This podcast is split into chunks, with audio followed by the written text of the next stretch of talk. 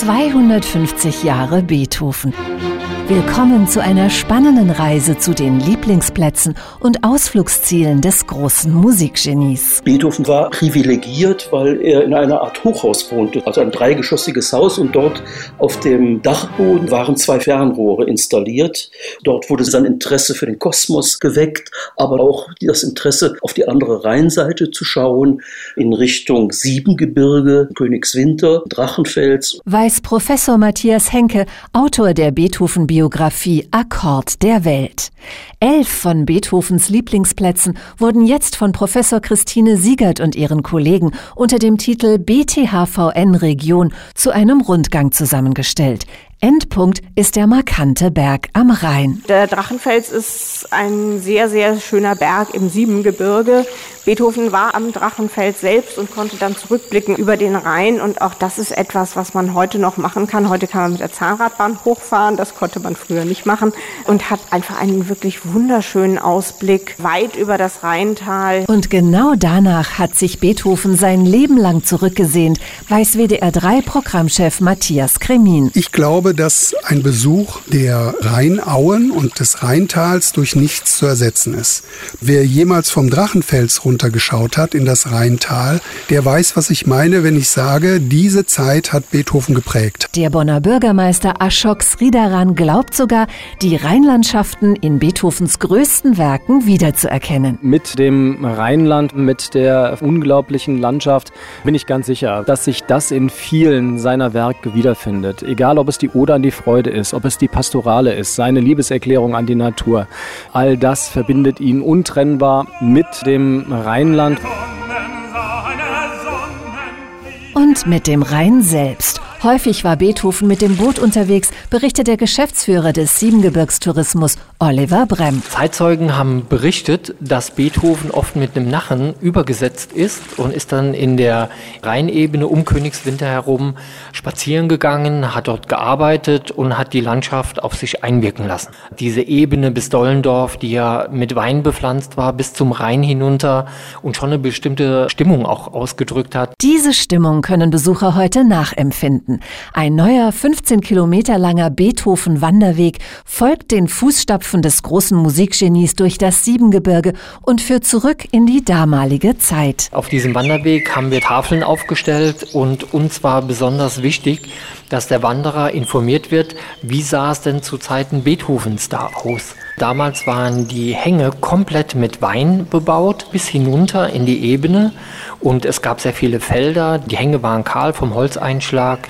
Wir zeigen auf dem Wanderweg, wie sah das Siebengebirge zu Zeiten Beethovens aus. In dieser Zeit stieg der junge Ludwig van Beethoven auch regelmäßig auf den Petersberg, um hier zu arbeiten und zu träumen, weiß Christine Siegert. Das war einfach ein toller, ruhiger Ort mit einer tollen Aussicht, heute auch noch. Das sind so steile Pilgerwege gewesen und da konnte man sich hinsetzen, ausruhen und Beethoven war jemand, der in der Natur viel Inspiration bekommen hat. Das war schon in jungen Jahren so, dass er sich gerne auf die rechte Rheinseite begeben hat und da komponiert hat oder Inspiration für seine Komposition bekommen hat. So besuchte er auch das damals noch kleine Dorf Godesberg mit der Dreitschquelle. Man hatte wenige Jahre vorher festgestellt, dass das Wasser in Godesberg Heilkräfte hatte. Deshalb heißt es seit 1926 auch Bad Godesberg. Und man kann von diesem Dreitschbrunnen auch noch weiter laufen zu einem anderen Ort, den Beethoven auch gesehen hat, das sogenannte Kloster Marienforst, was ein bisschen außerhalb liegt. Und dann, dann, geht man durchs Grüne und spaziert da wunderschön durch die Gegend. Und in der Kirche soll Beethoven Orgel gespielt haben. So auch in der Abtei Michaelsberg bei Siegburg und in der Redoute Bad Godesberg, wo der 21-jährige Beethoven den bereits gefeierten Komponisten Josef Haydn traf. Inmitten wunderschöner Parkanlagen schwärmt Gästeführerin Cornelia Barth-Aminski. Früher gehörte das alles zum Kurpark dazu und auch hinter der Redoute ist bis heute noch der Reduttenpark. Also man kann da spazieren gehen und das ist ein sehr, sehr schönes Areal, weil es sind eben Häuser aus dem 17. Jahrhundert Jahrhundert, auch noch in diesem Stil.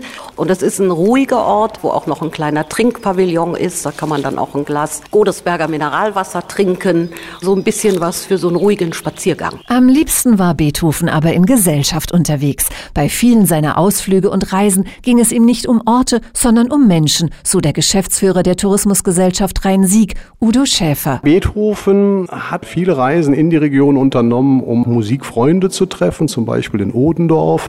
Das ist im Rhein-Sieg-Kreis. Er ist aber auch nach Ahrweiler in dem Zusammenhang gegangen und hat dort Musikfreunde getroffen. Das zieht bis Koblenz, wo er sich mit Komponisten getroffen haben, wo sie musiziert haben gemeinsam. Und all diese Reisen ins Rheintal und ins Siebengebirge ließen Beethoven sein ganzes Leben lang nicht mehr los, weiß der Musikwissenschaftler Matthias Henke. Man weiß, dass er als älterer Mensch immer wieder von dem Gebirgigen gesprochen hat und dass er sich sehr danach zurückgesehnt hat in seinen Wiener Tagen. Und er hat oft die niederösterreichische Hügellandschaft mit seiner Heimat verglichen und sagt, das klingt so ein wenig an. Und wenn auch Sie im Anklang an Beethovens Ausflüge ins Siebengebirge, die Region Rhein-Sieg und die Welterbekulturlandschaft Oberes Mittelrheintal näher kennenlernen möchten, dann ist das Beethoven-Jahr, das bis 2021 verlängert wurde, der perfekte Zeitpunkt dafür.